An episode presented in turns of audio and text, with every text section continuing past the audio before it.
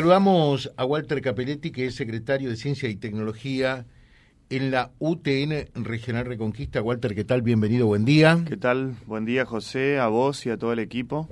Buen día. No paran nunca ustedes, ¿eh? No para. Estamos, estamos a full, ¿viste? Sí, me parece muy bien. Excelente. Me Bueno, parece muy me bien. alegro, es la idea. ¿Eh? Está bueno esto, ¿no?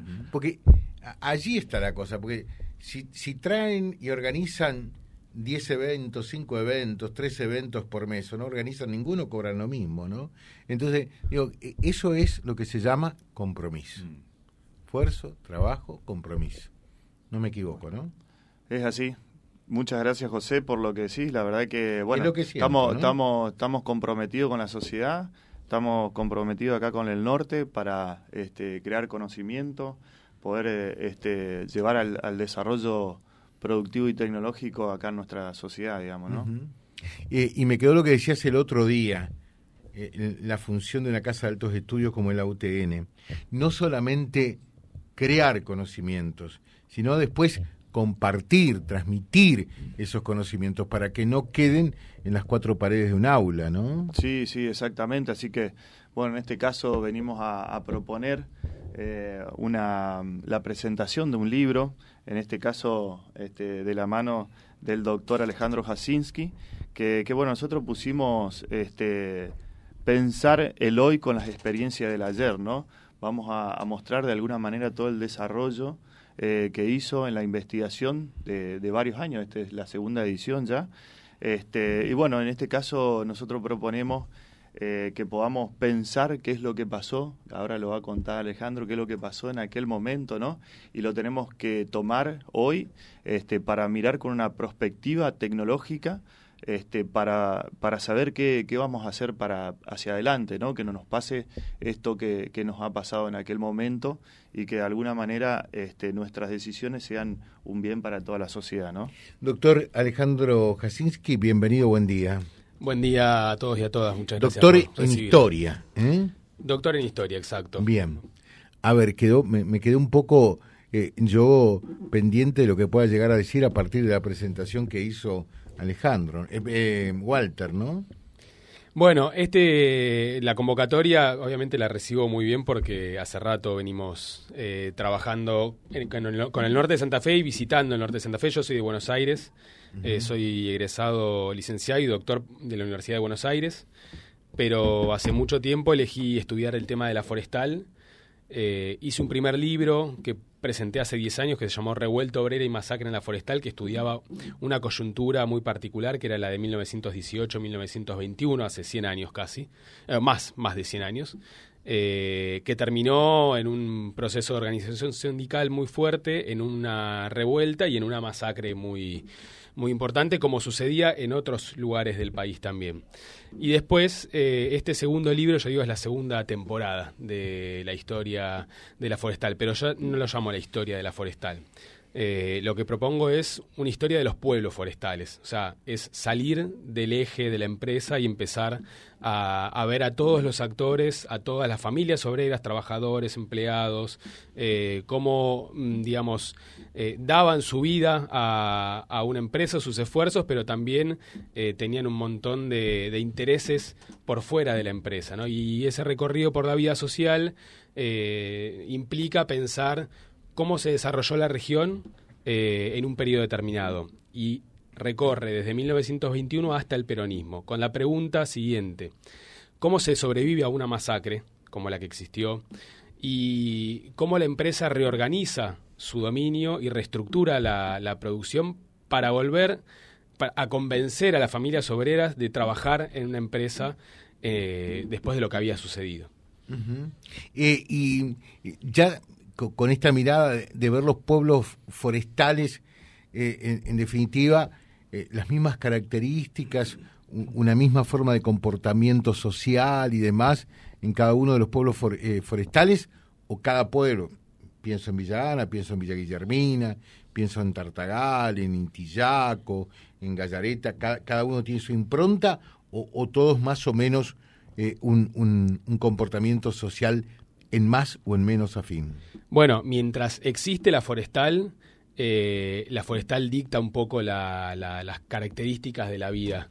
Eh, entonces, eh, es un estudio sobre la industria del tanino y es pensar, porque, a ver, la forestal cambia, ¿no? Y en 1921, después de la masacre, se da cuenta a partir de esa reacción de los trabajadores y trabajadoras que se organizan en un sindicato, que tiene que, eh, digamos, actuar de otra manera, convocar a la población de otra manera.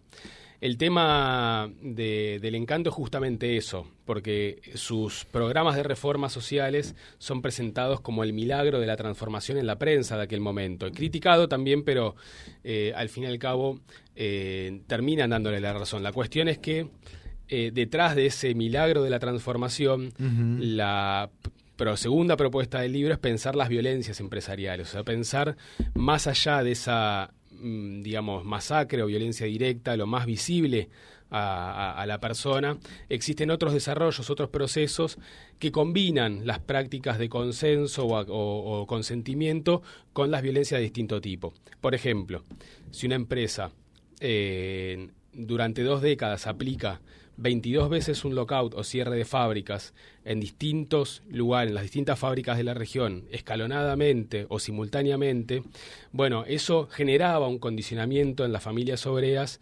eh, digamos, muy particular.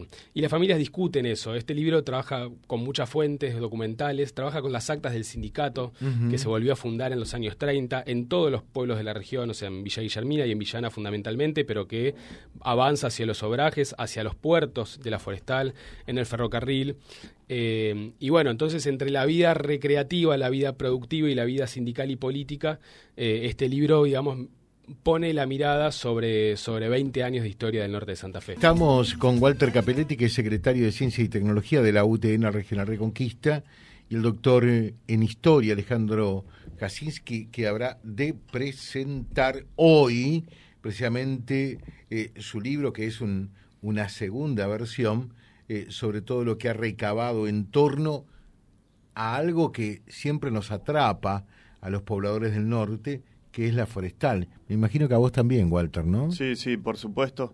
Nosotros, bueno, estamos comprometidos con esto porque de alguna manera eh, hoy está, está ocurriendo, digamos, en nuestro país eh, y de alguna manera también tenemos que mirar hacia atrás qué es lo que pasó para que, como decía hoy, no nos pase lo mismo y eh, que tiene que ver con el silicio, por ejemplo, ¿no? Con minerales que, que, se tiene acá en Argentina, con el, con el metano también, la extracción del, del gas natural que, bueno, tenemos que desarrollar este, nuestra, nuestra actividad productiva y, no ser netamente extractivistas, digamos, ¿no?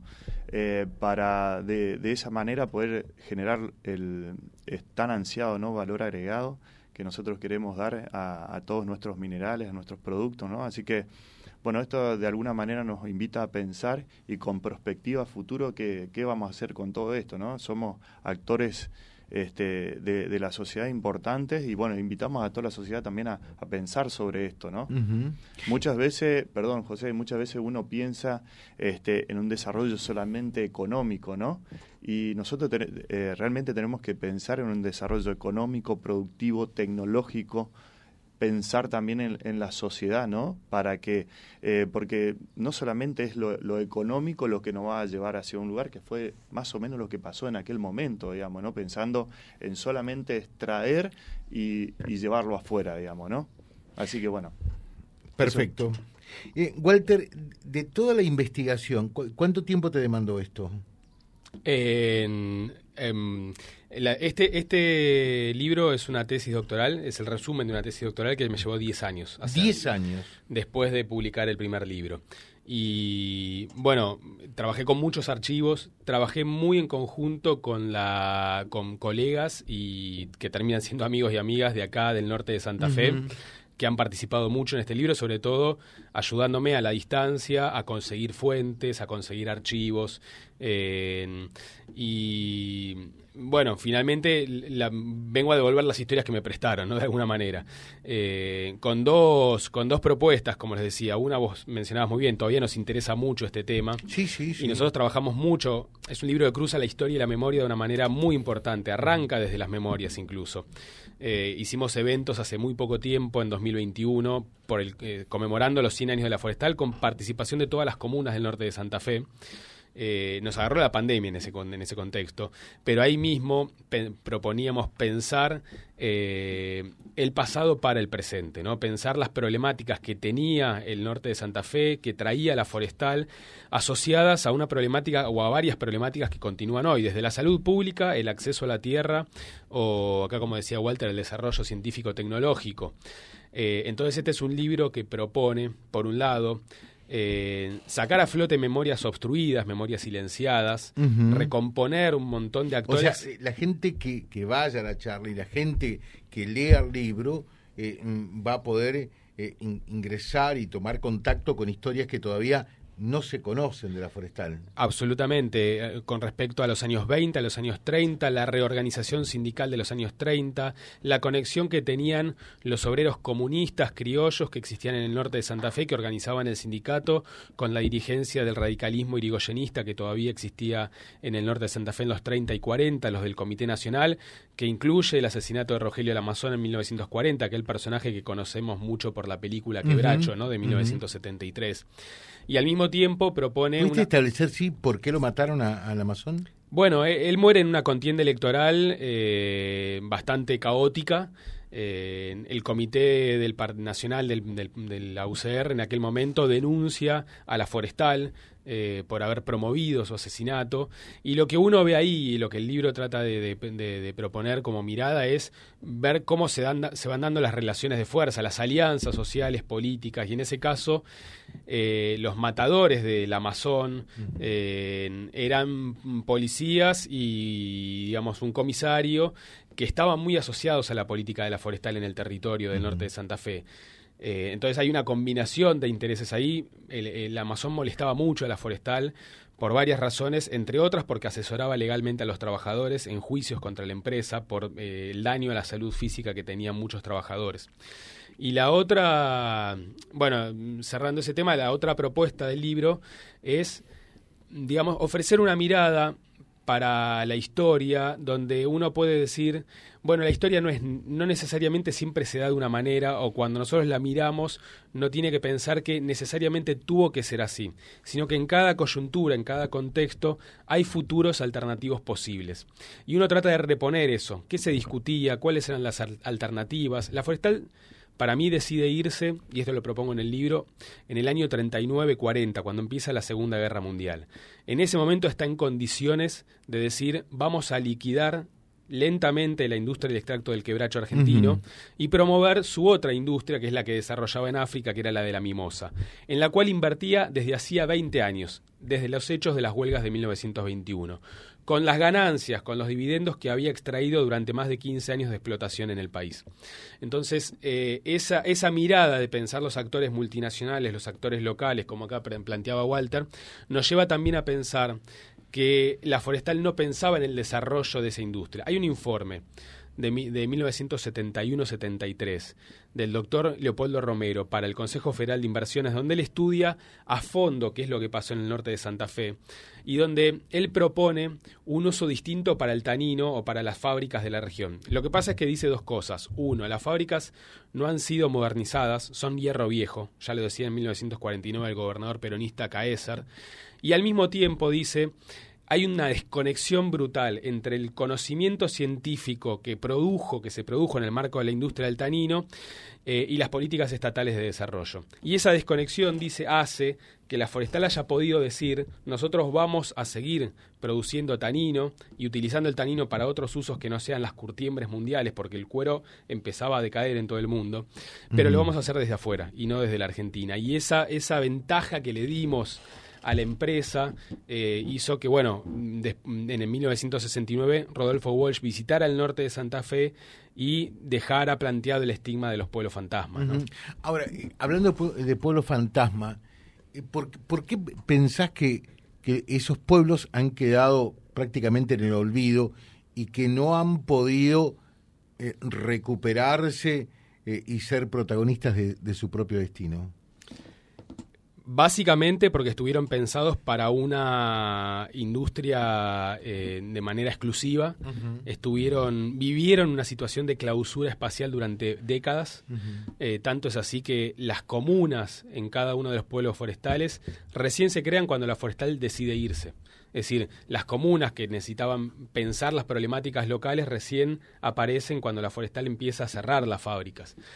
Y es un territorio que quedó aislado, desconectado del circuito productivo, digamos, tanto así que los, ferrocarriles eran de la forestal y la forestal recibía denuncias y juicios y pleitos judiciales porque eh, no dejaba que se usaran para otros, para otros destinos, ¿no?